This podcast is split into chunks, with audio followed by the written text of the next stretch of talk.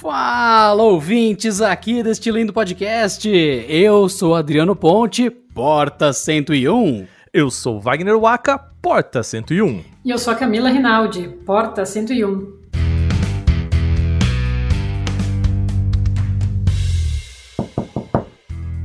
Yeah! Hoje temos muita coisa e a questão é: Camila Rinaldi prometeu para nós horas de histórias sobre porteiros. Bom, não, a gente precisa explicar. A gente precisa explicar pro nosso querido ouvinte o que, que é isso, né, cara? Exatamente. Esse vai ser o podcast de hoje. Então, se liga aí que tá começando Porta 101.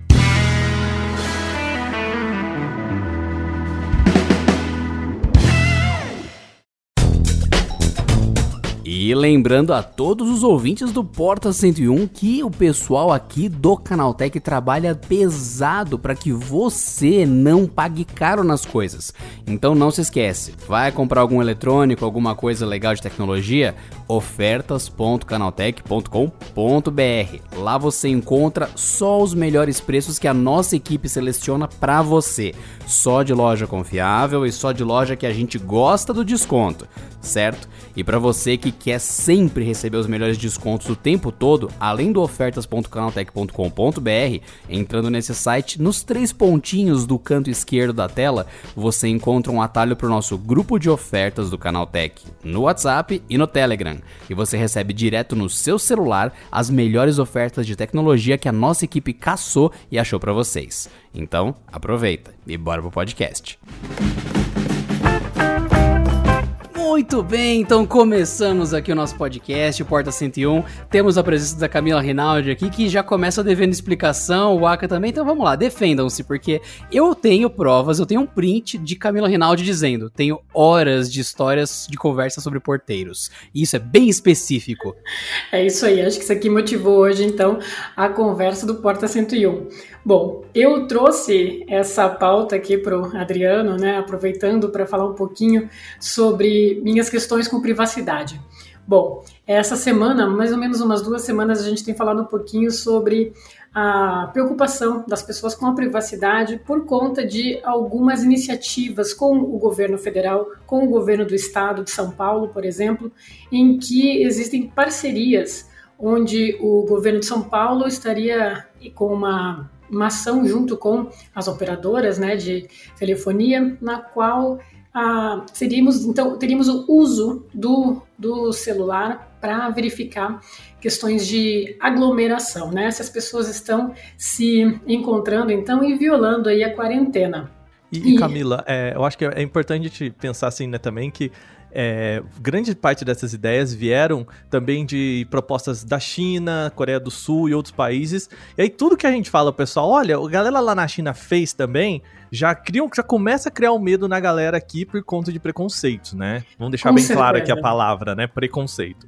É, com certeza. Eu tô segurando aqui a parte da China até a Camila falar que eu tenho certeza que ela vai chegar num ponto que vai cruzar a notícia que eu tô pensando com a notícia que ela tá pensando, que aconteceu tanta coisa nessas semanas, mas quando ela falar eu dou minha deixa. Então, aí o que acontece? A gente acaba ficando com tanta informação como vocês estão falando aqui, né, sobre as questões que aconteceram lá na China, lá em dezembro ainda, quando começou a questão da pandemia, e aí a gente teve então empresas como o Google e a Apple se juntando para utilizar a tecnologia Bluetooth dos aparelhos, né, para conseguir verificar e para conseguir mandar avisos para pessoas que no caso tivessem algum tipo de contato é, no momento que foi, estiveram na rua, né, tiveram algum tipo de contato com alguém que estava contaminado, mas que veio a saber depois sobre ser, é, sobre ter o, o o teste positivo para Covid, né? Então, começou a gerar toda essa polêmica, e como eu falei no início,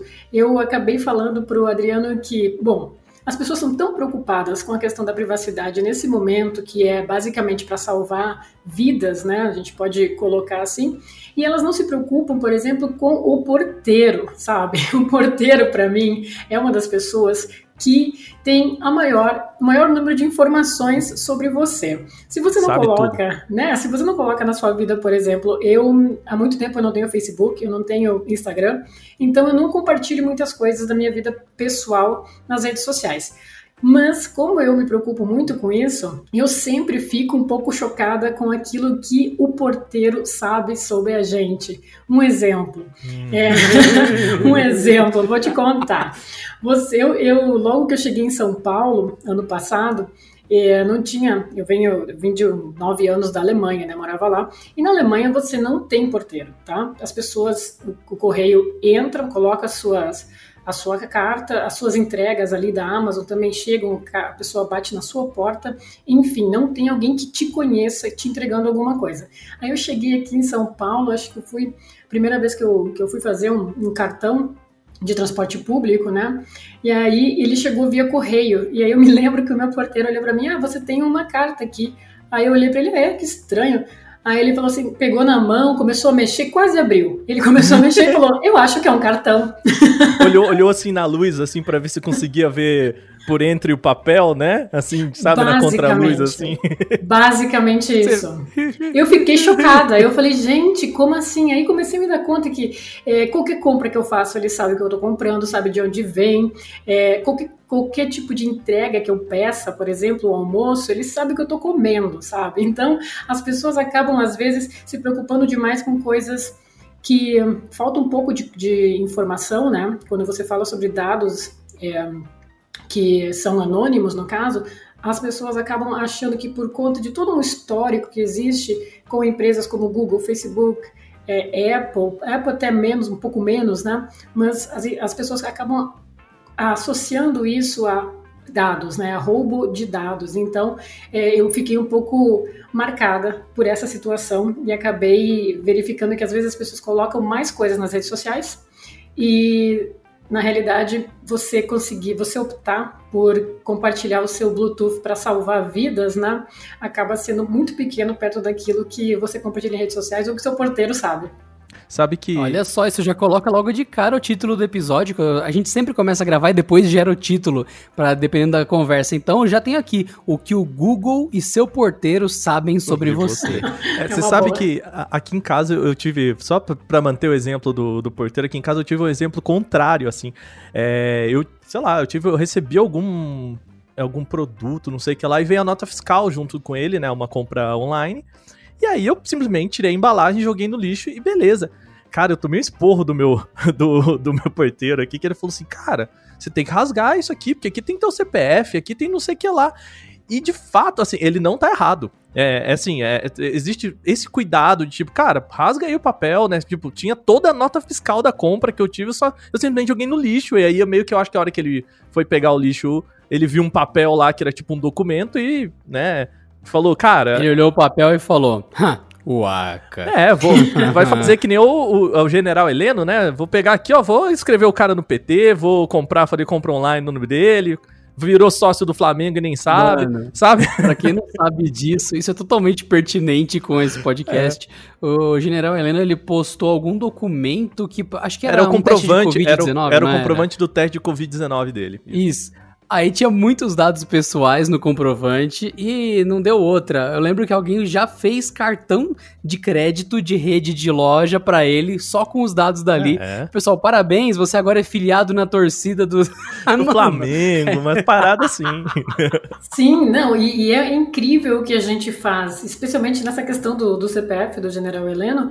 Se você pegar um exemplo, quando você vai comprar qualquer coisa hoje, no supermercado, na farmácia, você entra e simplesmente alguém te pergunta CPF na nota ou algo do gênero, vai colocar, e aí você acaba gerando um monte de dados sobre você e no, na realidade você no fim está se expondo muito mais do que qualquer tipo de, de ação hoje na qual você ajudaria as, as empresas ou, ou mesmo o governo a entender um pouquinho melhor como é, lidar nesse momento bem complicado que a gente está, com essa pandemia. É, assim, é, essa questão, obviamente, né, da, da, privacidade na internet, e aí eu até posso ampliar um pouquinho mais da privacidade, ela, no geral, né, ela é uma questão muito moderna, né? primeiro assim, se pegando um histórico assim, voltando muito lá no tempo, se você for pensar em questões de feudalismo mesmo, voltando muito no tempo mesmo, assim, Tô né? vendo, você até foi longe é, essa, é, ideia da gente ter a nossa privacidade, né, ter os quartinhos separados, pensa num, num feudo ou numa casa, né, de camponeses assim, a ideia de você ter o seu quarto, né, o, o seu espaço era algo muito raro, né? E aí, acho que passando até para os tempos atuais, né? É, demorou muito para a gente ter o nosso PC, o nosso celular, o nosso tablet, né? Eu imagino que todo mundo aqui que está nesse podcast teve aquele momento do computador da casa, né? Que era tudo muito mais compartilhado, né? A gente não tinha ideia de perfil, não existia o computador, o perfil não tinha usuário, não tinha usuário, Total. sem senha o computador ligou, tá ali, não tinha colocar login e senha, se salvou seu trabalho de escola desktop, aí eu sou o tio, sou a tia, ou eu apaguei o documento, vi tava ali ocupando espaço. É, não, e, e eu lembro assim, cara, nos primórdios de quando começou esse papo de a gente conversar com as pessoas, um, um um charme que tinha no, no saudoso ICQ ou no próprio Messenger mesmo, né? No, tô falando do o MSN, não do Facebook, né? É, que era um negócio de você conversar com uma galera que você não conhecia, né? Era muito comum a gente chegar, entrar lá no ICQ e botar quero conversar com alguém, eu fazia muito isso, quero conversar com alguém dos Estados Unidos, né? E aí colocava pessoa de X idade que gosta de, sei lá, tal coisa, e aí você mandava, ô, e aí, quer tecer? Lembra disso? Gente, o Aka ele acaba de revelar a idade das pessoas que estão fazendo esse podcast. Ele já fez isso algumas vezes, Camila, e eu já falei com ele, Waka, você entregou a idade, e ele tem o hábito de se matar pela língua. Ele já provou. Não, mas é, o que eu acho muito louco, cara, tenta ir no Facebook de qualquer pessoa hoje, adiciona uma pessoa X que você não conhece e fala, e aí, vamos conversar? A pessoa te bloqueia na hora sabe? E era muito comum na época, assim, você começava a conversar sobre a vida, o universo e tudo mais com as pessoas que você nem sabia quem eram, tipo assim, e, sem, e zero preocupação, sabe? A gente não tinha essa preocupação de quem será que é essa pessoa? Né? Que que é? Mas olha que interessante, ao passo que o pessoal começou a se virar num casquinho de privacidade para relações sociais, o pessoal começou a confiar os dados em qualquer serviço, a exigir que a maioria das coisas online seja de graça, e a gente sabe, se um produto é de graça, tem chance de que na verdade o produto seja você.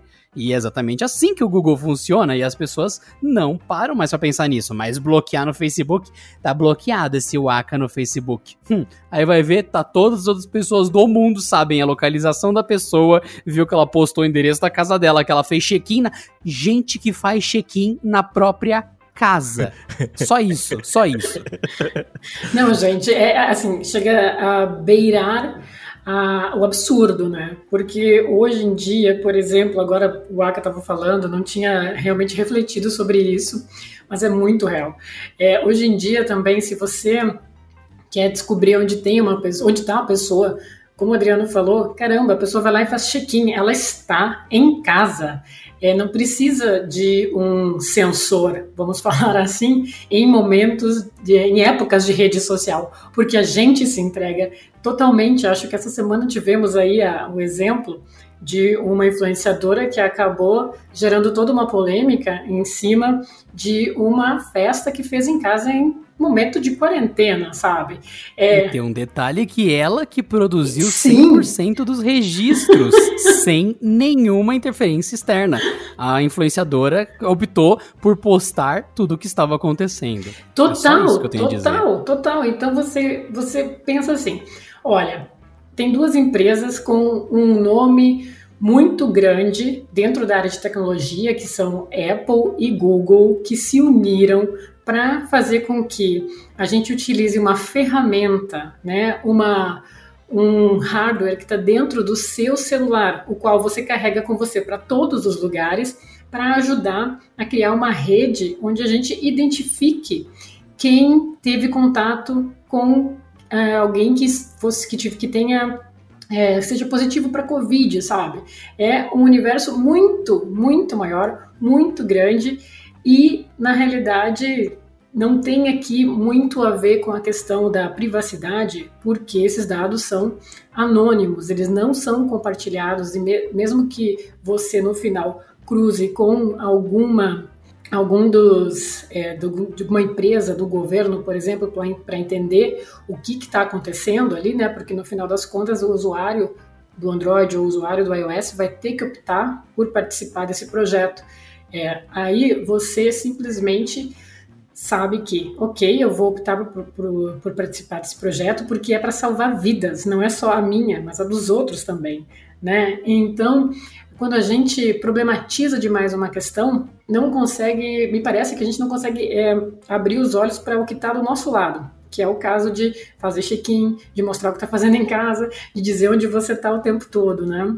O, o, a questão da privacidade, assim, na, ela é uma dicotomia muito clara que é, né? É, você ter mais privacidade significa também que você possa ter mais liberdade né?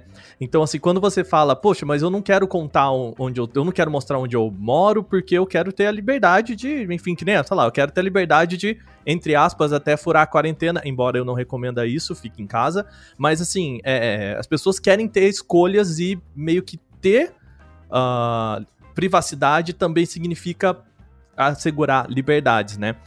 No caso da, dessa questão da, da Covid-19, né, de passar, o que a gente, o que está em jogo é Será que eu posso abrir mão desse tracinho de liberdade que a gente pode até discutir que nem é tanto assim, porque a gente já coloca as informações na internet, né? Eu posso abrir mão desse tracinho de liberdade para, em contrapartida, colaborar com uma pesquisa que pode ajudar muita, muita, muita gente? Né? Eu acho que essa é a pergunta que está posta na mesa. E no momento que a gente coloca a pergunta dessa forma, eu imagino que a resposta de todo mundo é: claro, Assim, é, a primeira resposta, sabe, é tipo, sim, não, ok, se é, se é desse jeito, né, eu posso abrir mão desses dados que eu já coloco na internet para ajudar um problema maior que é mundial e tudo mais, ok, eu topo. O problema é que a gente tem um histórico de desconfiança com essas empresas que atrapalha todo o processo, né? Minha única preocupação disso tudo, assim, de dados que são privativos ou não, é quando vem aquele lance da galera mal intencionada, saca? Uhum. Que se você pega essas ferramentas sempre muito boas e tal, só que tem sempre aquela galera que é a turma do fundão, que adora fazer besteira e que é o, o famoso grupo de assassinos de reputações e de outras coisas e tal. Que uma galera que se une por, por exemplo, eles não gostam de um texto que o Aka escreveu. Aí eles vão atrás do Aka, começam a encher o saco do Aka, você fala aí, ó, um bando desocupado com 10 anos de idade, mas tem acesso a um computador. Daí me dá aquela preocupação se uma pessoa pega uma porcaria dessa e daí vai falar, ali ó, tá vendo? Conseguiu os acessos do Adriano, dia 12, ele tava na rua e dia 12 morreram 412 pessoas, sei o que, ele matou todo mundo, tá? Aí vai ver um dia que eu fui colocar o lixo para fora. Mas, com o mau uso, o cara fez cherry picking, ele pegou aquilo fora de contexto e destruiu. E é justamente por isso que eu não posto nada no Instagram, não tem coisa pessoal minha, não tem um monte de coisa, porque se acontece alguma coisa, ai, tava usando Instagram enquanto dirigia. O quê? Não, mas o cara sabe que eu tinha um carro e sabe que eu uso Instagram, ele vai jogar isso para mim, sendo que não faz nem sentido, porque, enfim, N motivos. Ai, no Canaltech ele não faz nada, por quê? Porque ele postou dois stories, portanto, ele só usa o celular. Então, esse monte de bobagem que as pessoas do mal, que a gente tem que sempre lembrar, tem pessoas do mal, infelizmente. Para evitar, eu não dou alimento. Então, quem que eu gostaria de receber uma informação honesta, não recebe. Mas quem também é troll, também não recebe. Eu sou meio babaca, assim, de me isolar porque eu tenho medo. Mas eu não tô nem falando nesse sentido, assim. Pensando, assim, empresa, né? Empresa que pode ser processada, né? É, no caso da Google, existe um documentário muito famoso na Netflix, que é o é, os termos e condições foram aceitos, né? The terms and conditions may apply, né? Que é aquele negócio de você dar o tiquezinho sem ler os termos e condições, que mostra, né? Isso já é um documentário bem passado, então muito do que tem ali já não, não se aplica mais, já existem leis muito mais rigorosas sobre aquilo, mas deixa ali no passado uma marca da Google de que a empresa sabia muito mais da gente do que ela exatamente contava para nós, né? E aí, pulando para o futuro aí, a gente teve o caso do Cambridge Analytica, do, Facebook, que também mostrou que, embora não fosse exatamente o Facebook que estava usando né, os dados de 87 milhões de pessoas de forma errada, mas era uma empresa ligada e o Facebook tinha né, brechas que permitiam isso e tudo mais. O que, que eu quero dizer com isso? Que assim, é, eu estou disposto a, a, permitir que empresas como a Google, Facebook, né, o próprio governo do estado usem os meus dados para colaborar com uma pesquisa ou colaborar com estatísticas para a Covid-19? Estou. Só que a gente tem um histórico de que nem sempre eles trataram disso bem, né? Eu até confio, com, com, vou falar para vocês, eu confio nesses trabalhos, mas eu entendo quem não confia exatamente por causa desses históricos, né? Tem uma frase boa para isso. Pode existir muita boa fé misturada com incompetência, que eu não lembro qual empresa recente tinha dados da galera por um fim super legítimo, só que eles tinham, sei lá, uma senha 1, 2, 3, 4, 5 no servidor, os hackers entraram, pegaram os dados e eles até falaram, gente, é, a gente não vendeu os dados, a gente foi burro. Só que eles não usaram esses termos. Então, era de boa fé que eles tinham dados de muita gente de um serviço, só que eles perderam os dados porque eles foram atacados. Então, boa fé com burrice, daí também dá esse receio. Sim, não, esse receio é algo que tá, tá na gente mesmo e tem que estar, tá, né? É basicamente aquela coisa do instinto, a gente tem que se proteger. Acredito que o, o que o Aka falou é realmente quando você vai pegar todo o histórico, você pensa, ok, como é que o Google ganha dinheiro? Ele ganha dinheiro em cima de dados, né? Então ganha ali na busca, enfim. Então as pessoas sabem disso. Mesma coisa, como é que o Facebook ganha dinheiro? Da mesma forma, te mantendo dentro da rede social, deixando ali mais tempo para consumir. E aí isso acaba realmente gerando essa insegurança, né? Mas ah, o, o que está em jogo na realidade é a gente também conseguir traduzir para essas pessoas quando elas têm que estar preocupadas e quando elas podem começar a entender, por exemplo, que uma empresa está querendo, na realidade, ali auxiliar, né? Ela não está querendo é, pegar aquelas informações para vender aí para terceiros, para depois conseguir te colocar, com, te enviar um, uma, uma uma propaganda, enfim, não é relacionado a isso. Só que, é claro, a gente tem que ter a consciência de que nesse momento, se a empresa está fazendo isso, se eu estou dando o meu aval para, para que ela faça, a partir do momento em que ah, o coronavírus esteja estável, né, que, se, que não seja mais o quadro crítico que hoje é, nesse momento essa empresa tem que vir para mim e me dizer, ó, pausei, não estou mais utilizando essa, essa ferramenta, não sou mais dono desse projeto. Acabou. Então, seus dados, a partir de agora, melhor, seus dados não, mas as ferramentas que nós estávamos utilizando a partir do seu celular já não são mais utilizadas para esses fins. Então, acho que é muito importante sim a gente colocar que a insegurança existe e que ela tem que estar ali como um, um, um instinto nosso por por privacidade. Agora, a gente também tem que entender, não, a gente não pode ser hipócrita, né? Eu não vou uh, utilizar isso porque essa empresa vai utilizar meus dados. Não, não é bem assim, né? A gente tem que ser, se informar a respeito do que vai acontecer agora e o que vai acontecer no não futuro. Não é só supor, né? Tem que ter certeza, né? Isso, e você tem que se informar no sentido de poder falar para outras pessoas também, porque é, as pessoas que com quem eu falo, por exemplo, minha família, são pessoas que normalmente talvez não tivessem acesso a essa informação tão mastigada, né?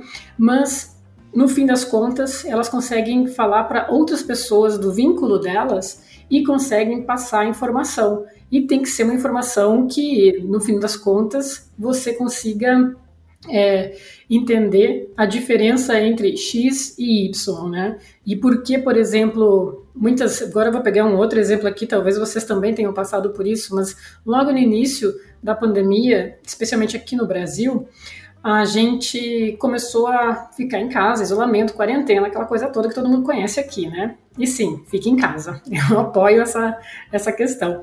Agora, todo mundo começou a utilizar serviços de videoconferência que o que aconteceu? Ah, o Zoom. Olha, o Zoom consegue colocar várias telas aqui, ele é diferente. Todo mundo já estava utilizando, por exemplo, o WhatsApp, já estava utilizando o Messenger, estava utilizando outras plataformas. Mas quando aconteceu, o Zoom surgiu, teve o boom do Zoom e o, e o que, que aconteceu? A gente teve um problema com segurança. Então, como é que você vai dizer para essas pessoas, olha, confia, confia que vai dar certo, quando os aplicativos que elas começam a utilizar, as novidades, né, elas te trazem, por exemplo, dividem informações com terceiros, acabam é, compartilhando dados de pessoas que nem têm conta no Facebook, agora compartilham com o, a plataforma, entendeu? Então, é realmente uma insegurança e o mercado acaba gerando ela, né? A indústria acaba gerando ela, como é o exemplo do Zoom. Eu não sei se vocês concordam com isso. Do Zoom especificamente, é um detalhe que essa plataforma era muito usada por um pessoal que dava curso online, ou então eu sentia.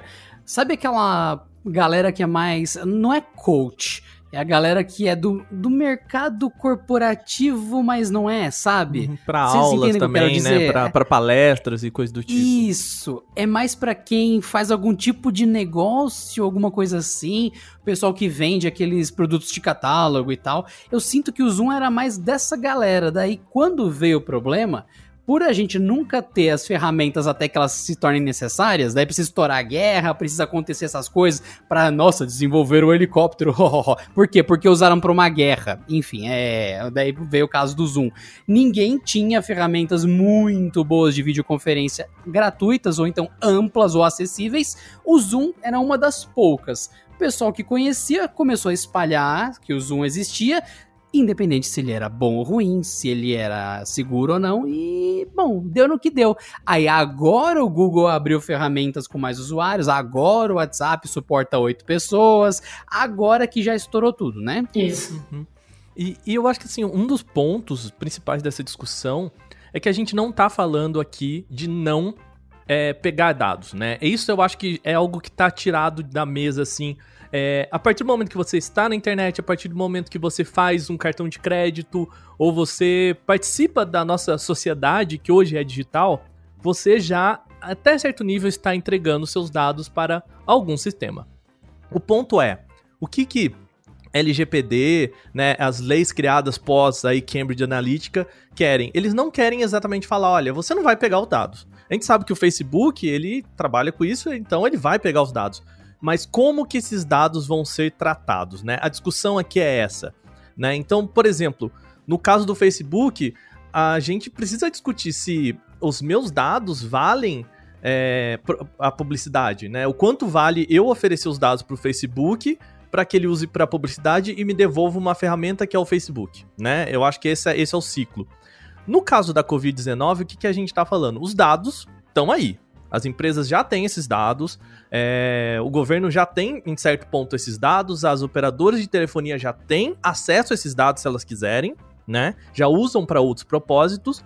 O que, que a gente quer fazer é usar esses dados para um propósito que é mais importante, que é tentar levantar o número de casos confirmados no Brasil de Covid-19, do quanto de quarentena que as pessoas estão fazendo ou não, qual que é a movimentação delas, se elas estão perto de pessoas que estão é, contaminadas ou não, enfim, todo esse processo, né? E garantir que eles só sejam usados para isso e de forma anônima. Tais dados sejam usados para esse propósito, né? Então é uma questão de confiança, né? A gente não tá falando assim, cara, privacidade, desculpa, em certo ponto ela já é meio que quase uma lenda. Né? É difícil que você tenha privacidade colocando foto no Facebook, compartilhando no Instagram, fazendo post no Twitter é, colocando fotos de, de criança, família, escola, tudo ali nas suas redes sociais, é, fazendo cartão de loja, usando cartão de crédito, pedindo comida pelo iFood, né? O que, que a gente está falando é como que a gente vai usar esses dados e garantir que esses dados sejam usados só para isso. E como a Camila falou, e depois, depois que eles não sejam mais usados para isso, né? É, eu acho o que... que dá medo é você ver esses dados do jeito que o Aka falou, pegar numa bandeja tudo que ele disse, aí você para e pensa. Tem países, como por exemplo a Alemanha, que a Camila pode falar bem, que é muito rígido, né? É muito regulado, muito polido como isso funciona, e você pega em contraste a China, que tem o sistema de crédito social então, em teoria, tudo que você faz online te torna mais ou menos, sei lá, adequado para outros serviços e tal. Aí fica aquele negócio. E aí, gente? A gente vai no caminho do Black Mirror, onde eu comprar um café me torna uma nota 3.5, então eu posso entrar em tais condomínios, eu posso usar, ter tais empregos, ou a gente entra num negócio mais deserto do Saara, deserto do, da Austrália, no meio do nada, e tipo, aqui ninguém manda em mim, eu não tenho e-mail e você não pode me pegar. E daí achar esse meio termo, ai, é complicado complicado demais. E eu concordo com o Aka. Eu, usando serviços online, eu tenho ciência. Eu, eu exagero, mas eu tenho ciência de que eu estou 100% exposto. Eu só tento não jogar espontaneamente ainda mais coisa na rede. Então eu não declaro. Por exemplo, não tem nenhuma foto minha pelada em cima do meu sofá. Porque não tem. Eu nunca produzi essa foto. Agora, se as pessoas de algum jeito descobriram por causa de Google e tudo mais, qual sofá que eu comprei, se eu parcelei em 12 vezes, isso é outra coisa. Mas eu não tô jogando mais exposição em cima de tudo. Então, se eu uso alguma coisa, um e-mail, ah, eu sei que teoricamente o FBI tá me vendo. Beijo, FBI, que tá acompanhando essa gravação. Tem memes legais no meu Twitter. Não, então, você, só nessa sua fala agora de um minuto, um minuto e meio, Adriano, tem muita coisa. É, eu acredito é. que tem a parte, por exemplo, da. Você tá contando as nossas falas, você tá com o relógio, eu, eu tá imagino, eu imagino. Você é muito stalker. Ela levantou informações só pela sua fala, cara. Levantei informações aqui, mas é, você tem, tem muita razão nisso, assim. Eu acredito que a luta aqui é por direitos. Acho que o que o Aka falou quando ele trouxe a ideia de da gente se preocupar com aquilo que, como está sendo tratado esse dado, isso é, é, muito importante, né? E como eu falei aqui no início dessa fala, é uma luta por direitos. Quando você pega dois países, como você citou aqui, a Alemanha e a China, são, são lugares muito diferentes, né? Um está na ponta A e a outra e o outro está na ponta Z. É muita diferença. Quando você vai, por exemplo, para a Alemanha, existe uma consciência muito grande da população. Tá? Eu sei porque eu morei nove, nove anos lá. Então, existe uma consciência da população, as pessoas não querem. Tem pessoas que até hoje não, não utilizam nenhum tipo de serviço do Google, tá? Existem pessoas que nunca tiveram Gmail é, e fazem isso dentro de uma proposta de não vou colocar meus dados aqui. É claro que em algum momento elas cruzaram com o Google, é óbvio. É muito difícil você não fazer isso hoje, mas existe sim uma luta para que uh, se entenda um pouco sobre a, priva a, privacidade. E uma das coisas, inclusive, que é, foi a brincadeira que motivou esse podcast é a questão do porteiro. Não existe porteiro na Alemanha. É, as pessoas elas são muito privadas mesmo. Quando você fala. É sério? Não tem porteiro? Não tem porteiro. Sério? Não tem porteiro.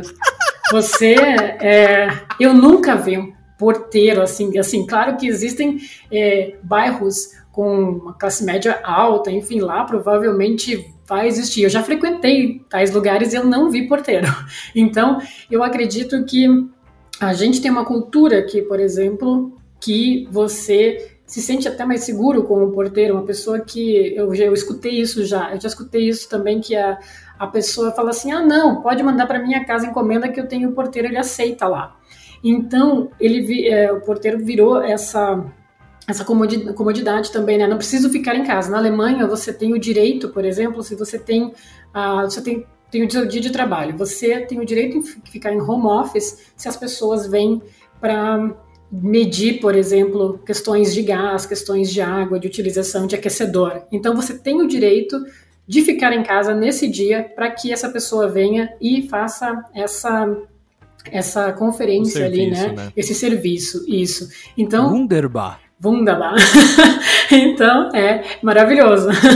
Mas assim, é, então existe, claro, toda uma, uma questão ali, como eu falei, você tem o direito, a sua empresa tem que abrir mão de você naquele dia, porque naquele dia você tem que ficar em casa para que a pessoa vá lá e cumpra com o serviço, né? Um serviço que, por conta do inverno, é necessário. Então, existe toda uma mudança. Quando você vai para a China, a gente está falando de um governo ditatorial, né? Aí você tem uma outra, uma outra realidade, né? Muitas coisas aconteceram rapidamente na China em relação ao controle da Covid, porque a, o governo simplesmente é autoritário, né? E aí existe uma outra prática no mundo ocidental, na qual a gente tem a democracia e não pode obrigar as pessoas né, a ficar em casa. O que pode se fazer é gerar uma multa caso você seja pego em casa, é, desculpe, seja pego fazendo qualquer tipo de aglomeração. Mas fora isso, você ainda tem que é, avisar as pessoas, informar as pessoas a respeito desse tipo de coisa. Então,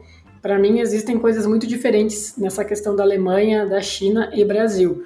Mas com certeza, a gente tem que pensar nessa, nessa relação de privacidade com tratamento de dados, como está acontecendo isso e lutar pelos nossos direitos, né? Eu acredito que é isso que a gente me, que, que já faz, né? Com, com a LGPD, como você citou, é, existem outras regras, existe a Constituição também, né? Que nos, nos dá esse direito.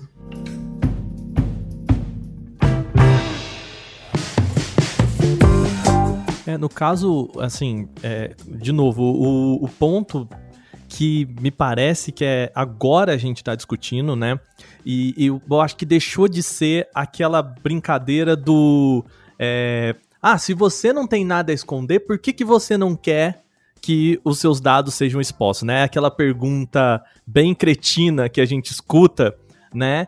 Que ah, por que, que você quer se esconder se você se você não quer que seus dados sejam expostos, se você não tem nada, se você não fez nada de errado, né? É sempre aquela pergunta cretina que a gente escuta. E eu acho que a gente deixou de, de, de partir para essas é, questões que podem ser consideradas é, de certa forma menores, né? Por exemplo, o fato de eu não querer passar os meus, que eu não queira que os dados sejam é, expostos, por exemplo, que ele pode cair no meu plano de saúde, né? O caso que a gente conhece nos Estados Unidos, que o meu plano de saúde pode entender de alguns hábitos meus, como tomar aquela cerveja, ou fumar um cigarro, ou ter, sei lá, hábitos de saúde que são de risco, né? De novo, cerveja, cigarro, álcool, enfim. E isso impactar no preço, por exemplo, do meu plano de saúde, né? Eu não tô fazendo nada de errado né? Porque, tipo, não, não é crime tomar cerveja, não é crime, sei lá, fumar cigarro, eu não fumo, mas enfim. É... Ou, sei lá, uma pessoa que faz rafting, né? Pro plano de saúde, talvez seja mais importante cobrar desse cara, porque pode ser que ele se esborrache a cada final de semana, né? Então, ou mesmo uma pessoa que tá se arriscando saindo na rua em tempo de Covid-19, para um plano de saúde também poderia ser importante saber disso. E, enfim, mesmo que você não esteja fazendo nada de errado, expor as suas informações podem ter consequências ruins para você diante de um sistema que a gente tem que nem sempre pensa exatamente se você está fazendo algo errado ou não, né? Quer tirar é, aquela questão, né? Quem, quem tem acesso a isso? Uma pessoa boa que está salvando uhum. vidas ou uma pessoa ruim que quer aumentar o preço do seu plano de saúde só porque, por exemplo, o Aka ele mora em Santo André. Aí, não, não. O pessoal de Santo André, na estatística, fica mais doente que o pessoal de São Paulo. Então, só por isso, como, como eu vi que ele costuma ficar indo mais na casa da mãe dele em Santo André, eu vou aumentar o preço do plano de saúde dele em 50%. Isso não é justo. O Aka ele pode ir para a cidade que ele quiser, visitar o parente que ele quiser, e ele não pode ser punido no preço do plano de saúde por isso. Só um exemplo, tá, gente, para tentar trazer mais pro chão isso. Ao mesmo tempo, seria fantástico fantástico se a seguradora do Aka conseguisse prevenir que ele tivesse um problema com o carro, porque eles já sabem, naquela região onde o Aka fica, tem muitas outras pessoas que ficam. Vamos deixar mais guinchos ali perto, porque tem mais usuários que ficam ainda ali perto. Aí quando o Aka, duas da manhã, quebra o carro, o guincho chega em dois minutos. Isso seria muito legal. Então sempre tem um bom uso e um mau uso. É, o mesmo, Adriano, se o cara tem os, os conhecimentos de que, por exemplo, uma pessoa fuma ou bebe, ele pode recomendar para essa pessoa é, exames, fazer um desconto em exames X, PTO, que lá para frente vai ser benéfico para a saúde daquela pessoa, ou criar uma campanha direcionada para aquela pessoa de hábitos que podem ajudar. Enfim, existe, o que a gente quer dizer aqui é que existem é, formas de manusear dados que são benéficos e formas de manusear dados que são maléficos. Né? No caso, o que está em questão aqui, eu acho que é um jogo maior do que essas duas coisas, né? Que é assim, gigantesco, muito maior. É. Eu tô trazendo pro micro só pro pessoal que tá em casa e nunca uhum. ouviu compreender, mas gente, vai na do Aka, é muito maior do que eu citei, muito. É, e assim, pensa comigo, hoje, né, todos os, os biólogos, é, pesquisadores e até agentes de saúde dos outros países que estão sendo mais, estão é, tendo mais sucesso que a gente aqui, estão falando, olha, é, a Covid-19 é uma questão de estatística também, né? Principalmente de estatística, de saber onde está a doença, quem está com a doença e quem principalmente não está com a doença e quem já se curou, né? Então, é esse o que a Camila fala de usar essas informações de celular para saber quais áreas as, o, o, governo precisa é, ter maior, uma maior ação né? Principalmente de manter o pessoal em casa ou de fazer alguma campanha que estimule as pessoas de ficar em casa. Porque, cara, o, o que, que a gente pode descobrir amanhã ao testar todo mundo do Brasil? Que, sei lá, cara, é, tem 15 cidades no Brasil que tem Covid-19 e o resto do Brasil não tem. Pode, pode. Só que a gente não testa. Então a gente tem que colocar todo mundo em quarentena porque a gente não tem estatísticas sobre o Brasil inteiro, né? Uh, a gente pode estar, tá, obviamente, como muita gente fala, nossa, a gente pode estar tá exagerando. Claro, a gente pode. Mas assim, no caso de saúde, no caso de uma doença que mata tanta gente, o fato da gente não ter estatística presume que sim, a gente tem que trabalhar com o pior caso, né? E, e é isso, assim, será que a gente está disposto a entregar um pouquinho dessa informação para empresas como Facebook, Google e o governo para que a gente consiga é, sei lá, voltar da quarentena mais cedo ou conseguir fazer um trabalho muito mais, é, muito mais correto e muito mais é, com acurácia maior do que a gente está fazendo agora, né? Essa pergunta. O que acontece na realidade é que a gente não pode sujeitar os serviços, né, entre o bom e o serviço ruim. Então a lei ela é geral, ela tem que abrigar tudo, né? Então acho que a discussão ela acaba ficando nisso. Ah, ok, a gente vai usar os seus dados para o bem aqui, mas de repente você passando é, dando o aval para tais empresas, as empresas do lado que não querem utilizar os seus dados para o bem, elas vão também ter o direito, né? Então, é essa a maior questão. E e nós estamos lutando, né? Quando eu digo nós, eu, o mundo inteiro, inclusive. Mas aqui no Brasil, por exemplo, a gente fez a, a LGPD, então que para a gente pudesse ter o direito, enfim, a gente pode falar isso também, o direito de usar dados de forma de uma forma tratada, a ponto de você mesmo que você faça um cruzamento desses dados, não identifique aquela pessoa, né? Você dando a garantia, então, da privacidade. E a, maior questão para mim nesse momento é esse mesmo, assim, a gente ter uma consciência do que é a privacidade para a gente, a gente ter uma consciência do que é a privacidade para o outro e como é que a gente, dentro desse coletivo, consegue respeitar a si e ao outro em prol de, por exemplo, utilizar um serviço que possa ajudar nesse momento, né? Se todo mundo, por exemplo, está fazendo a quarentena, é porque tem um motivo para ser feita, para a gente ficar em casa fazer esse isolamento. Agora, se o governo vier falar, ok, a gente tem esse serviço aqui, a gente vai precisar que vocês utilizem. No final das contas, vai acabar sendo a quarentena, né? Porque se você aceita ficar em casa para não se contaminar ou contaminar outro, provavelmente com algum serviço vindo do governo, das operadoras ou de empresas privadas como Google e Apple, você vai também fazer essa, esse mesmo serviço para para a sociedade, né?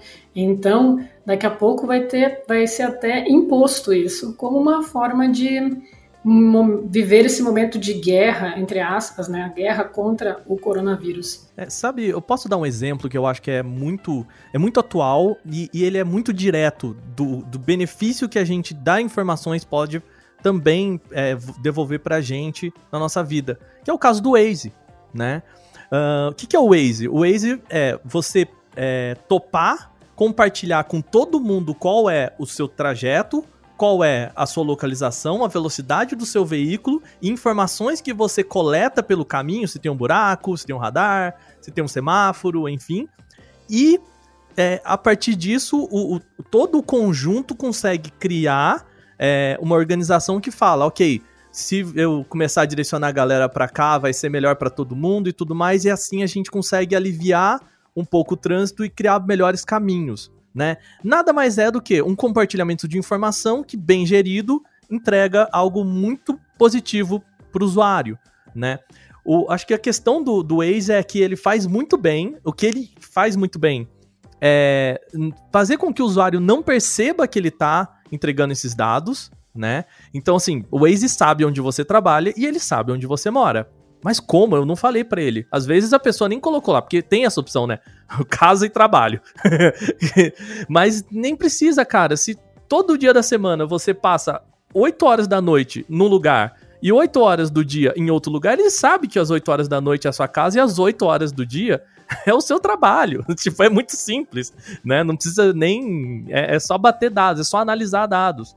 Mas ao mesmo tempo, ok, você topa isso, porque você fala, poxa, cara, se você mora em São Paulo, você sabe que isso pode significar 20, 30 minutos a menos de trânsito por dia para você conseguir ir da sua casa ao trabalho, trabalho de casa, obviamente em, em, períodos de não quarentena, estou falando aqui, né?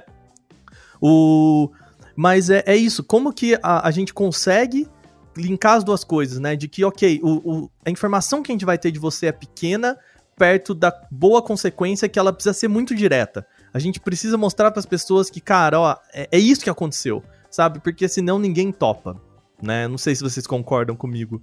Sim, até porque o Waze ele quantifica a informação de um jeito mais coletivo. Então, se você pensar em qualquer serviço de qualquer coisa, qualquer coleta de dados, pode ser a nível de governo, pode ser a nível de uma empresa, qualquer, qualquer coisa mesmo.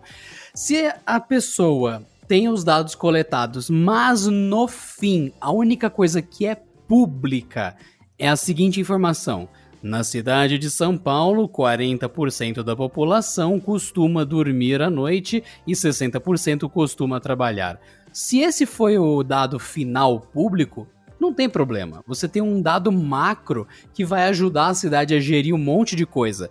A única questão fica por conta. Vamos ter certeza de que eles estão com os dados seguros, vamos ter certeza de que o Waze cuida bem dos dados e entra naquilo que a Camila falou, que você falou de cuidados, leis e gestões de como que eles vão lidar com a informação que eles têm. E se isso está gerando um bem público e, ao mesmo tempo, mantendo o anonimato das pessoas que participam, né? E até, ô Adriano, pensando nesse, assim, de como convencer as pessoas a compartilhar a informação delas, né? O caso do... Dinheiro. Não, é o caso do CPF na farmácia, né?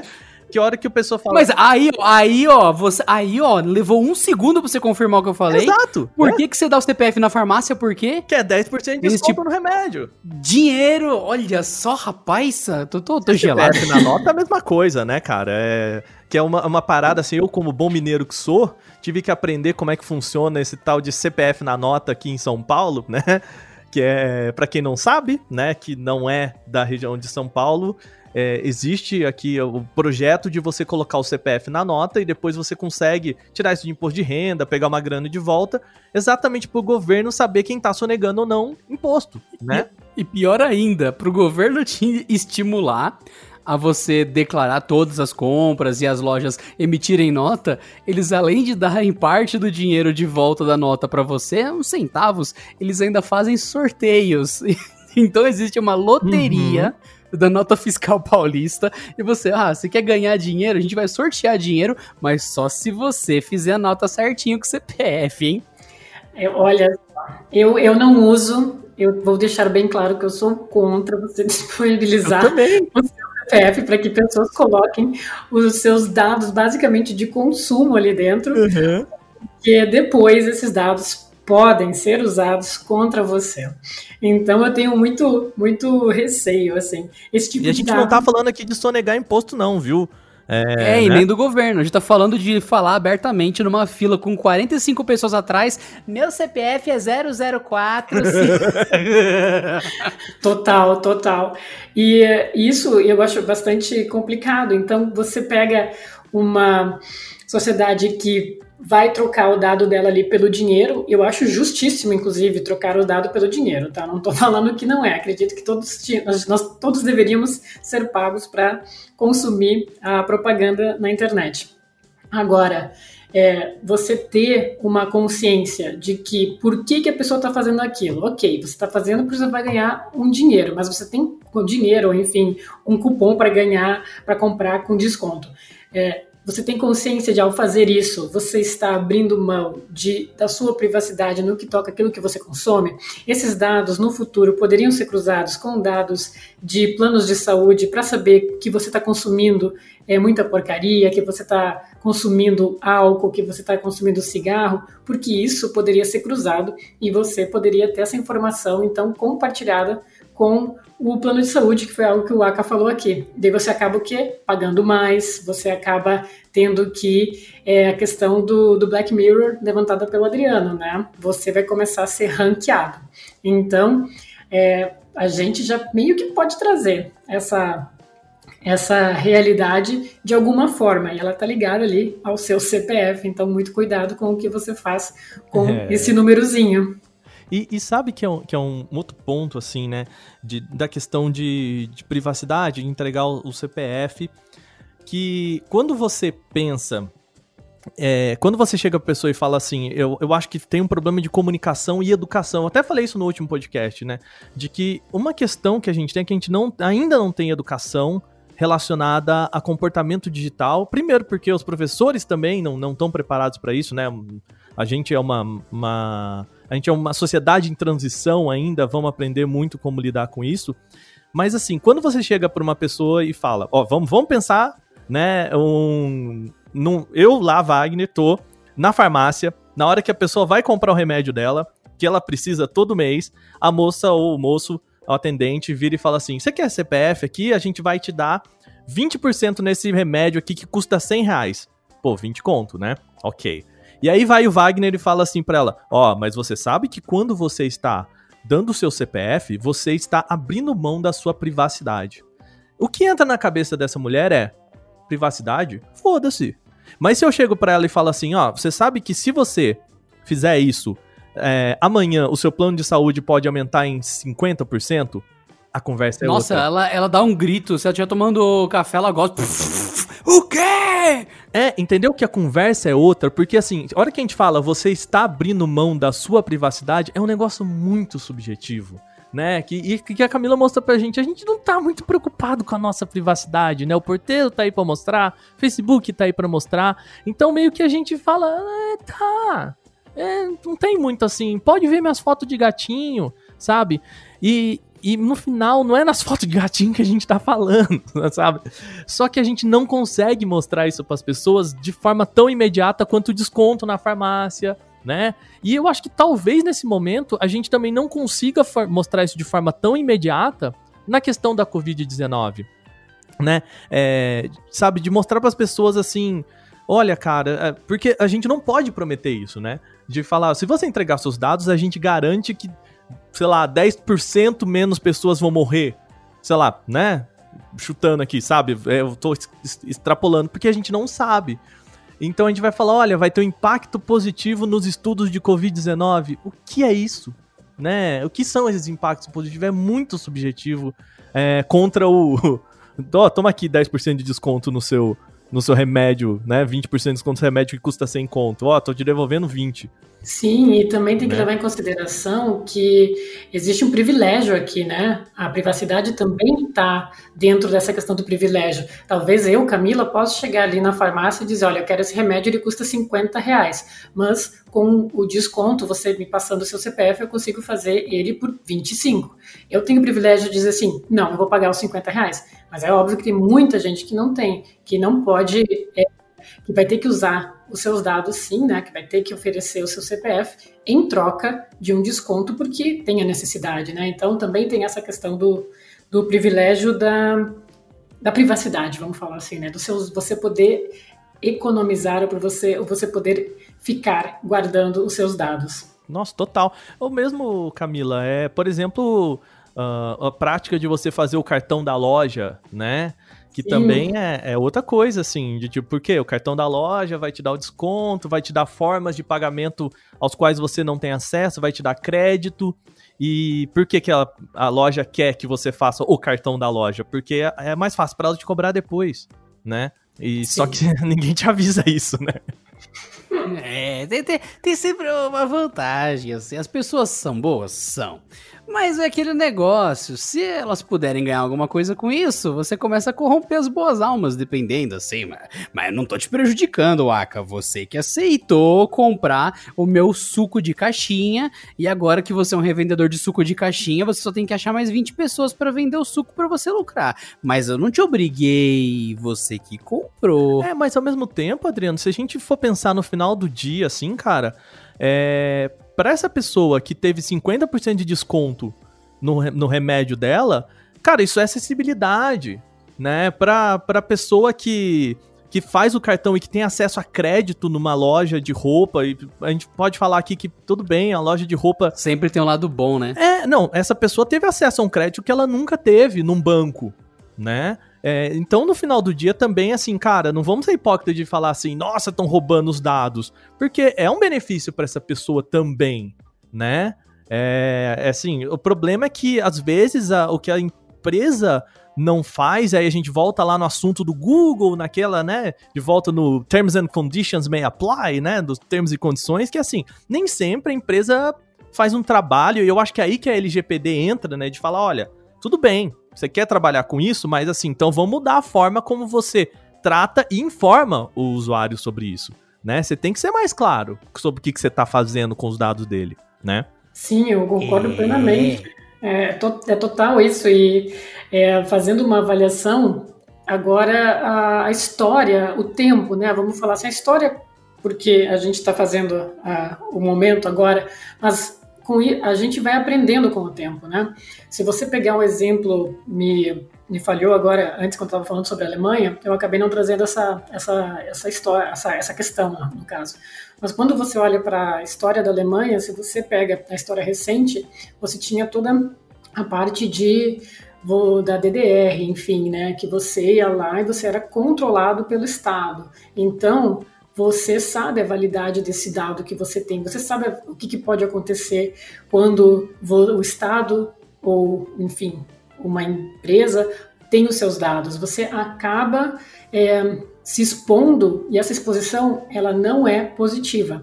Então você tem a história lá na Alemanha que faz com que as pessoas se tornem um pouco mais responsáveis por aquilo que elas estão compartilhando.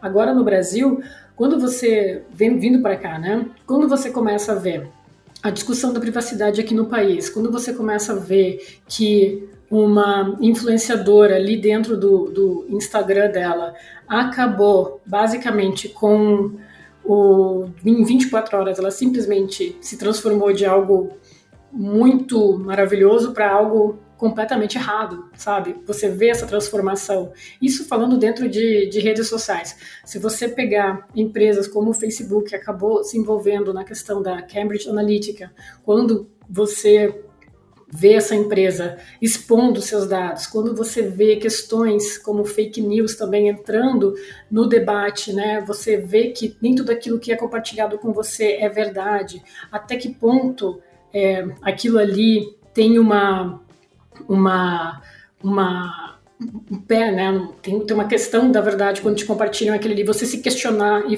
e perguntar isso significa que você está mudando a sua mentalidade. Então, eu penso que com o tempo a gente vai começar a tratar melhor os nossos dados e vai começar a tratar melhor a questão da segurança de dados, de privacidade.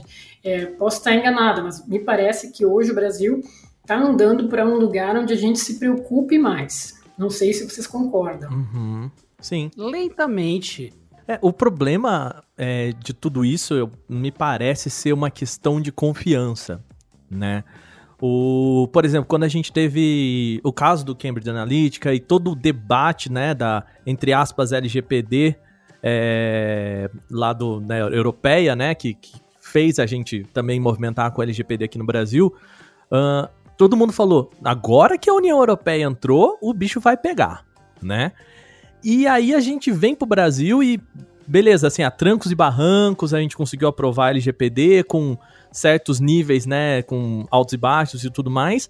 Só que a partir do momento que a gente tem LGPD e aí a gente renega ao governo a função de ser a nossa né, o nosso filtro protetor aí de ser a empresa que vai dizer para, né, que vai ser a, o órgão que vai dizer para as empresas isso pode, isso não pode, toma aqui uma multa. Uh, a gente, e aí a gente precisa passar a confiar no governo. E aí entram históricos de quê? o querer derrubar o WhatsApp sem minimamente entender como funciona o WhatsApp, né? Entra uh, campanhas do governo, enfim, entra problemas que a gente não tem confiança no governo em relação até a ações que o governo já faz bem, né, no passado. Imagina com coisas que a gente sabe que o governo não é, é, não entende muito bem. Ok, eu concordo que assim, dentro, né, existem vários governos dentro de um governo, né, existem pessoas técnicas, existem pessoas especialistas que entendem do assunto, né, é, obviamente ninguém vai lá bater na porta do Bolsonaro e perguntar para ele como, o que, que é LGPD e tal, o... Mas, ao mesmo tempo, assim, eu acho que existe uma crise de confiança no momento que a gente fala, cara, confia que o Estado vai não vai deixar o Facebook nem o Google é, ou a Google, né? No caso aqui no Canaltech a gente fala assim, nem vai deixar a Google é, usar os seus dados de forma errada depois. Será, né? Porque assim, será que eu confio mesmo? Não sei, sabe? É, é, é tudo complicado demais. É muito complicado essa questão. É... A gente tem tantos governos ao redor do mundo e você fala, ah, é, eu amo o governo da Suécia, ele é muito bom até estourar uma guerra. Estourou uma guerra, lei marcial e a prioridade é salvar o país. E se para isso for necessário abrir o sigilo de todos os dados dos serviços que estão na Suécia, eles vão. Então é complicado. em tempos de paz é tudo muito lindo, mas só que a gente sempre tem que pensar: se a informação não tá com você, ela tá com outra pessoa. Então, se o Aka, ele tá com uma carteira minha com 150 reais que eu emprestei para ele, ou melhor, ele pegou de mim emprestado, né? Porque ele pegou até a carteira junto, com a minha habilitação até. Ele tá com essa carteira. Como o Aka tá tudo em ordem, tudo bem, não vai acontecer nada. Vai passar um mês, dois, três, quatro. Se por acaso explodir uma guerra nuclear e todo mundo que o Aka conhecia sumiu, ele não consegue ter contato com ninguém, ele vai olhar para aquela carteira e falar: eu vou comer esse dinheiro, porque acabou a comida. Ele vai começar a mascar a nota, porque mudou a necessidade, a situação é extrema. Ele perdeu a sociedade que tinha à volta dele, não tem mais nem o senso se aquilo vale alguma coisa, afinal, você vai comprar o quê no apocalipse zumbi? Você vai chegar num zumbi andante e falar, ô, oh, me dá um braço, aí ele, uh, não, não, não. Aquilo perdeu valor mudou de cenário. O que, que ele vai fazer com aquilo? Ele vai manter aquele pacto social de guardar minha carteira para um dia me entregar? Ou ele simplesmente fala, dane-se, eu tenho que achar água e comida e joga minha carteira fora? É, não, e, e, assim, esse processo ele só funciona na China, e por favor não me entenda errado, eu não concordo com isso, tá? Mas ele só funciona na China porque as pessoas são obrigadas a concordar com isso. Né? Ninguém pergunta para ela se ela quer que você né, que passe os dados, pegue os dados. A gente, né, escreveu uma matéria no Canaltech há pouco que a galera tá voltando de viagem e, e, e o governo chinês está instalando a câmera na porta das pessoas. Tipo, e não pergunta pra pessoa, oi, pô, o senhor gostaria de ser vigi é, vigiado no Big Brother aqui do governo. Não, ele simplesmente. A pessoa volta, já tem uma câmera instalada e ela já tá apontada pra sua porta. Exato. E aí as pessoas falam, poxa. Isso não é brincadeira, gente, isso é notícia. Isso é notícia. E as pessoas, elas falam, não, mas eu não quero isso. E o governo fala, tipo, cara, a gente não tá te perguntando se você quer isso. Né? De novo, assim, é, funciona até a página 2, isso é questionável, né? Tudo bem, a China lá tá com, com questão, né? O, o a Covid-19 já no, no, fim da curva, enfim, tudo mais. Mas assim, cara, isso tá custando a liberdade da, da população, né? E eu, eu não sou a favor desse, de medidas extremas nesse sentido, porque eu acho que a gente tem muitas ferramentas, inclusive, né, na China, que o pessoal tá usando bracelete, tá usando aplicativo, é, tem outras medidas, outras formas de fazer esse monitoramento que não seja exatamente botando a câmera na porta da casa das pessoas. Mas assim, isso funciona e acontece lá porque o governo não dá opção, né? E eu espero, e eu, sinceramente, a gente luta aqui no Brasil para que isso não aconteça aqui, né? Pelo amor de Deus. Por favor, não acredito é, que não. É interessante não acontecer mesmo, né? não acredito que não vai acontecer, inclusive, não... É, tem nem câmera. Tem, não tem nem câmera para isso. Mas não, acredito que a gente tem medidas e a, a lei, enfim, tá... É, do, a, a favor da, das pessoas, né? Então eu não vejo não vejo esse essa essa extrema exposição que acontece lá na China. E claro, a gente só tem que ficar o tempo todo é, monitorando isso, né? verificando para onde as coisas estão andando. E por isso que eu vou perguntar para vocês: vocês vão compartilhar o Bluetooth de vocês? Vocês vão compartilhar dados que possam, de forma anonimizada, é, auxiliar então nesse mapeamento da Covid no Brasil? Eu não entendi ainda como funcionaria. Quando eu entender certinho como funcionaria, aí não tem problema, mas eu realmente ainda não saquei muito bem, saca? Saca, saca. Uhum.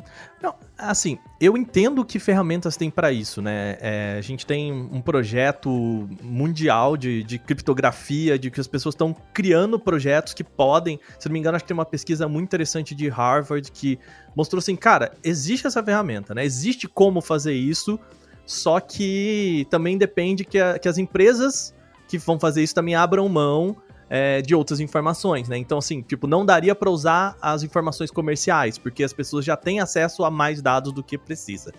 Mas no, na pergunta que a Camila fez, assim, nesse ponto, com é, sabendo que isso pode ajudar muito é, no combate, sabe? Eu, eu acho que a consequência que isso pode ter para mim, ela é menor do que a garantia, ou melhor, a, a possibilidade de que isso seja benéfico para a sociedade, sabe?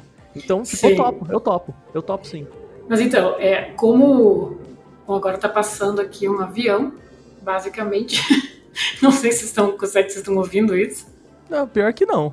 Não, é que bom. Não, ele tá, ele tá violando só a sua privacidade, pode ficar tranquilo.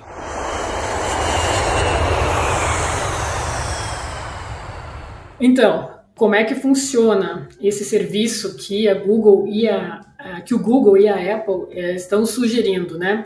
É basicamente ele vai usar o Bluetooth do celular, tá, para comunicar com outros celulares, enfim, os quais estão ao redor da, de mim. Nesse caso, vou usar o meu, o meu exemplo. Eu estou com o meu celular e aí eu estou indo para o supermercado, eu encontro alguém na rua e eu fico ali conversando com essa pessoa e o serviço faria o quê? Ele faria com que nossos celulares pudessem se comunicar numa troca de, de é, códigos, tá? De, de, de, identificação, no qual, por exemplo, o meu celular a cada 15 minutos modifica esse código, enfim, não tem como descobrir que, quem é quem, de onde veio.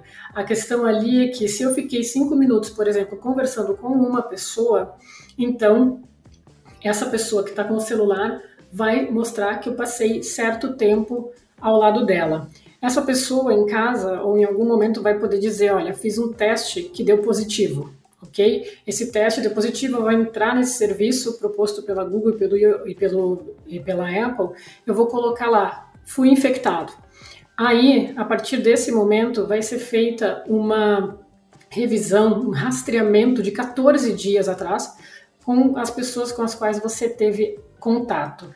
E aí, né, isso dentro de um, de um servidor, enfim. E aí, esse, essas informações são anônimas, elas vão lá, vão, vão se cruzar, e aí vai bater que eu estive com o ACA. O ACA vai receber, fazendo parte desse, desse, desse, desse ciclo, né, fazendo parte, aceitando o, o uso do próprio Bluetooth do celular, ele vai ver que ele esteve comigo e eu simplesmente estou contaminada. Só que não vai uh, o serviço não vai dizer que fui eu, só vai informar ao ACA que ele esteve com alguém nos últimos 14 dias que estava contaminado.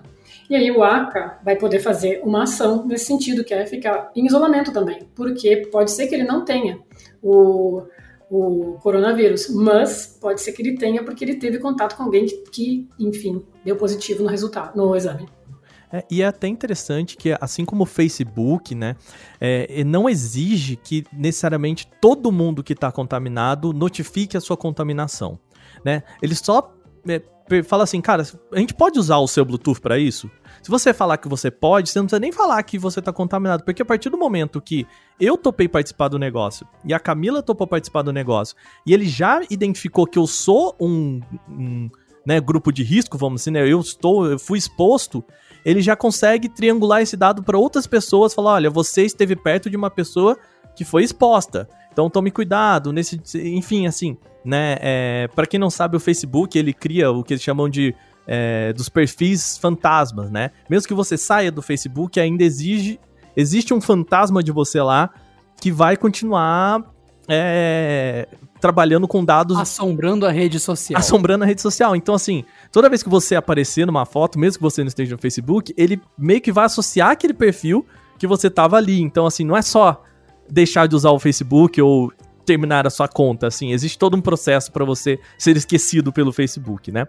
Mas é também, por um outro lado, isso é benéfico porque a partir do momento que é, você precisa também que as pessoas ativamente informem o aplicativo, existe uma brecha, né? Existe uma dificuldade do lado do usuário que é assim, putz, cara, depende que eu seja também uma pessoa que, que vá dar informações corretas, né? Ou seja, não vou dizer para o aplicativo que estou doente sem ter a confirmação de que está doente, ou é, querendo, entre aspas, zoar o negócio todo. E também ele depende que todo mundo participe, né? Então, a partir do momento que você também consegue triangular dados, não depende mais que todo mundo participe, né? Você só precisa falar para os caras, olha, podem usar o meu Bluetooth para esse estudo aí, e isso já colabora bem bastante, sabe? Já aumenta a possibilidade do serviço trabalhar sem que você necessariamente precisa informar lá que você estava doente ou não, ou se você é, teve perto de alguém que está doente ou não. Sabe? Sim, ele é bem mais complexo, né? É algo assim uhum. que não é simplesmente, ah, eu vou falar, vão, vão dizer para as pessoas que são os meus amigos ou os meus seguidores. Não é isso. É, não, é um não, pouco não. mais complexo. Você não está sendo identificado, você simplesmente uhum. tem a noção de que é a pessoa com quem em algum momento cruzou com alguém que estava infectado. E, e assim, num, num certo ponto, né? É, a gente fala isso para as pessoas, mas também, é, de um outro lado, é muito bom para o governo saber também como. É, qual que é o trabalho de como as pessoas estão se comportando diante de uma quarentena, né? E, de novo, por exemplo, ah, se o governo sabe que em tal bairro, sei lá, 70% das pessoas ainda estão saindo de casa, o cara pode ir lá e, e, e ver. Por exemplo, sei lá, às vezes tem muita gente ali que é, tem uma comunidade ali de pessoas que simplesmente não podem ficar em casa porque elas precisam trabalhar. E aí o governo faz uma campanha ali de ajuda para essas pessoas ficarem em casa, né? Sei lá, oferecendo cesta básica, que seja, né? E que, por exemplo, sem essas informações não consegue atuar tão é, tão pontualmente assim. Por exemplo, aqui no bairro onde eu moro, pode ser que uma ação dessa não seja necessária. Mas pro, sei lá, quatro ruas aqui para baixo, eu sei que tem um, um pessoal que é, moram num, num, prédio abandonado, né? E que é uma galera, assim, tipo, são umas 30, 40 pessoas. Então, talvez essas 30, 40 pessoas sejam um grupo de risco e que se o, né, o governo for lá e falar, olha, gente, a gente tá te dando esse apoio assim, assim, assado, para não sair desse lugar, já seja uma medida bem efetiva, né? Sim, sim, porque daí você verifica, né, faz um mapa de onde estão acontecendo as, o número maior de infecções, né, de pessoas uhum. infectadas. Sim. Nossa, mas é complexo isso, hein, gente? Caramba! É, é por isso, né? Por isso que tem pessoas muito inteligentes, a gente espera, e pessoas muito capacitadas é, lidando com o isso, a gente né? espera no final foi muito bom. Não, a gente é, espera. A gente espera. Não, assim, eu tô falando, assim, engenheiros e, e, né, galera de TI, tecnologia que são muito bem preparados e, sabe, conhecem muito desse sistema para fazer com que tudo funcione direitinho, né, cara? É, não, não vou ser eu, Wagner, aqui, que né, tem um celular em casa que vai criar um mecanismo desse, sabe? Quem, sa quem sabe? Não, nunca se sabe, não é? O não Wagner não, não é aquele cara que você fica o tempo todo falando aí e tudo mais, que tem textos incríveis e tudo mais. Filho da mãe, cara. Todo episódio que tem. O... Não, não, você tem que ver o texto de um tal de Wagner no canal Tech, é terrível. Não mas, citei enfim, né? um nesse podcast, tá? Mentira, Ai, que eu vou me lembrar, teve um sim. Aí, ó. Ixi, ok. e neste clima de dados muito interessantes e tal, chegamos a já uma hora e treze. E eu pergunto a vocês se vocês têm algo mais a complementar, porque eu acho que vocês passaram por praticamente tudo ou tudo que a gente tinha e foi bem completo. Mas vocês teriam alguma informação extra? Principalmente porque hoje nós temos uma bancada 66% vegetariana, então temos informações mais complexas, né? ah, é muito bom. Bom, na realidade, não. Eu, eu acredito só que fazendo um fechamento, assim, dentro daquilo que eu tentei expressar aqui hoje, é que a gente tem que ficar muito mais antenado, né? A gente tem que ir buscar mais informações para saber se o que realmente a gente está compartilhando, né? Não adianta você questionar e brigar em relação a compartilhar alguns, alguns dados para poder fazer algo maior, como no caso da Covid, e você ficar então alimentando questões do tipo estou fazendo uma festa em casa no seu, nas suas redes sociais, você colocar que você está indo para um churrasco em família no final de semana nas suas redes sociais. Você também tem que é, ter um pouco mais de consciência sobre é, o que você pede, né? Os tipos de serviços que você pede. Se você gosta de compartilhar seu CPF por aí, saiba que você está correndo risco também em relação à privacidade. Saiba que o porteiro da sua casa, se for questionado por alguma investigação, vai saber que horas você entrou, que horas você saiu, que horas você chegou de uma festa, o que você consome. Então, é, a Às vezes ele sabe, ele reconhece até a sua voz, né? Só joguei no ar aí. Meu Deus, não, não vou nem, nem é, abrir mais sobre o que, que essa pessoa pode conhecer. Vocês estão aí bem é, com esses porteiros estranhos, os lugares complicados. Eu recomendo aí uns condomínios mais tranquilos, rapaz. tá, tá feio isso aí, hein? Não, mas é verdade. Eles sabem quem você quem te visitou, enfim, que tem que saber por uma questão de segurança, enfim. Mas a, a realidade é que a gente é dono desses dados e a gente tem que ir atrás do que realmente estão fazendo com os dados, né? Não é sempre que o seu dado vai ser utilizado para gerar lucro para uma empresa. Às vezes a gente pode ter iniciativas aí que auxiliem, especialmente em momentos de dificuldade, como é o momento de agora com a pandemia. É, eu concordo total com a Camila, assim, é, o, o assunto que a gente está aqui é, eu acho que são, são dois, assim, né? Primeiro que a gente está falando de privilégio e a gente tá falando de empatia, eu acho, assim, sabe? De hora que você fala assim, cara, eu, eu vou tomar os cuidados de ficar em casa, né? De se eu posso, então por isso o privilégio também, né? Se eu posso ficar em casa, eu vou tomar os cuidados de ficar em casa. É importante que você fique, né? Não, não vai ser a pessoa que vai pra rua e fala assim, porque eu tenho 20 não sei quantos anos, não sou grupo de risco, tudo bem, mas você né, pode colocar outras pessoas em risco. E aí, no final das contas, a, a questão, acho que, da privacidade nesse sentido também passa por esse raciocínio. Né? Por que, que a gente tem porteiro? Porque tem uma série de benefícios. Então a gente abre mão dessa, é, dessa privacidade que é, poxa, de, de, de pessoa não saber o que, que eu compro, ou quem vem aqui em casa, que hora que eu que eu saio, né? Eu, eu conheço muita gente que fala, putz, eu pedi aquela pizza às duas da manhã e o porteiro ficou me olhando estranho, né? Você abre é, mão dessa, dessas coisas exatamente porque você quer ter a segurança do porteiro, que vai te avisar quem tá chegando, que você vai ter uma compra que vai ter sempre alguém para receber, enfim. E eu acho que agora é hora de você pesar essas duas coisas, né? O pesquise, veja o, o quanto, né, o, o, como funcionam essas coisas e qual que é o nível de segurança. Obviamente, de novo, a gente está falando aqui que nada é 100% seguro, assim como, né, o Zoom aí, que, puxa, cara, eu, eu garanto para você que o Zoom não não tinha o propósito de, de deixar os aplicativos usarem as informações, pô, é uma falha de segurança, né? É, a gente não tá falando que é 100% seguro, mas o, o quanto você tá aceito a se arriscar para um momento que eu acho que a gente precisa que as pessoas sejam mais é, colaborativas, sejam mais empáticas. Então, por isso quando você me pergunta, você compartilharia? Eu, eu falo sim, porque eu acho que é, é, o momento em que eu posso me arriscar um pouquinho mais, eu já me arrisco fazendo stories, é, publicando coisa na internet. É um, eu acho que é o momento que eu posso me arriscar um pouquinho mais diante da perspectiva de um de que minhas informações vão ajudar mais a sociedade. Então eu acho que é isso que a gente tem que pesar para colaborar com isso. Entender quais são os riscos e assumir que talvez eles possam ser mais importantes nesse momento do que o nosso bem-estar pessoal, a nossa individualidade. Eu só pensei uma coisa: o seu porteiro ficou tirando estranho da pizza às duas da manhã. Porque você desceu tão rápido que você esqueceu de pôr as calças. Não era por causa da pizza que ele tava te julgando. Deixa eu contar uma história rapidinho aqui.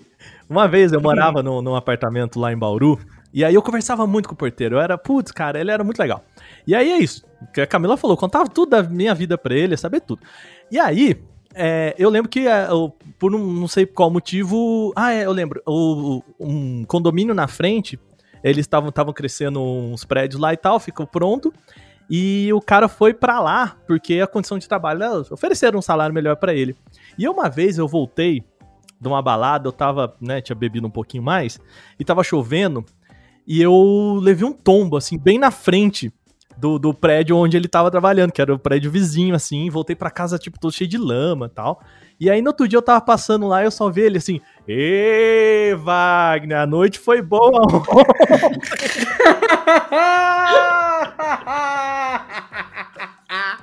LGPDR aí de porteiro, minha gente. Cara, eu fiquei, é, bicho, não existe privacidade mesmo. Ai. Muito bom. E com essa linda declaração de Wagner Waka, chegamos ao final deste podcast. Foi um grande prazer estar com vocês nesse episódio. Não esqueçam de mandar pra gente se vocês gostaram, se vocês têm algo a acrescentar. E a forma para comentar é a mesma de sempre. Vai no Instagram, procura Canaltech, vai na última foto e coloca lá Gente, tava ouvindo Porta 101 e deixe seu feedback lá, porque a gente adora nosso Instagram. A Camila gosta demais dele, o Aka também. Eu também fico o dia todo vendo com as fotos lindas e a gente lê os comentários de vocês. Por quê? Porque comentar no e-mail aqui, você pode ser no Instagram que a gente já tá olhando, né, gente? É mais fácil, né? Então, vamos todos ver os seus comentários, participem sempre. Não se esqueça que porta101.com.br é um jeito fácil de apresentar podcast pros seus amigos. Eu sou Adriano Ponte e até a próxima. Falou, tchau, tchau. Adriano, fecha a porta aí. Tchau, tchau, galera. Obrigado. Camila fecha a porta hoje. Opa, Camila, fecha peraí, a porta peraí, pra peraí. gente, beleza? Fechei. Nossa Caraca, eu pensando assim, não, a Camila só tá dando um tempo, né, pro, pra edição colocar. Não, cara. Eu imaginei que eles iam colocar, daí eu pensei, gente, agora, ué. Foi perfeito. E depois vocês ainda se perguntam por que o porteiro de vocês julga vocês. Beijo, tchau pra vocês. Beijo, gente.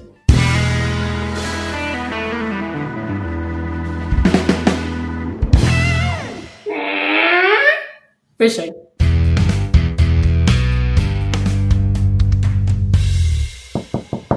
Este episódio contou com a edição de Vicenzo Varim. Não deixe de seguir a gente no Instagram, que é canaltech, com CH no final, e também no YouTube, youtube.com canaltech.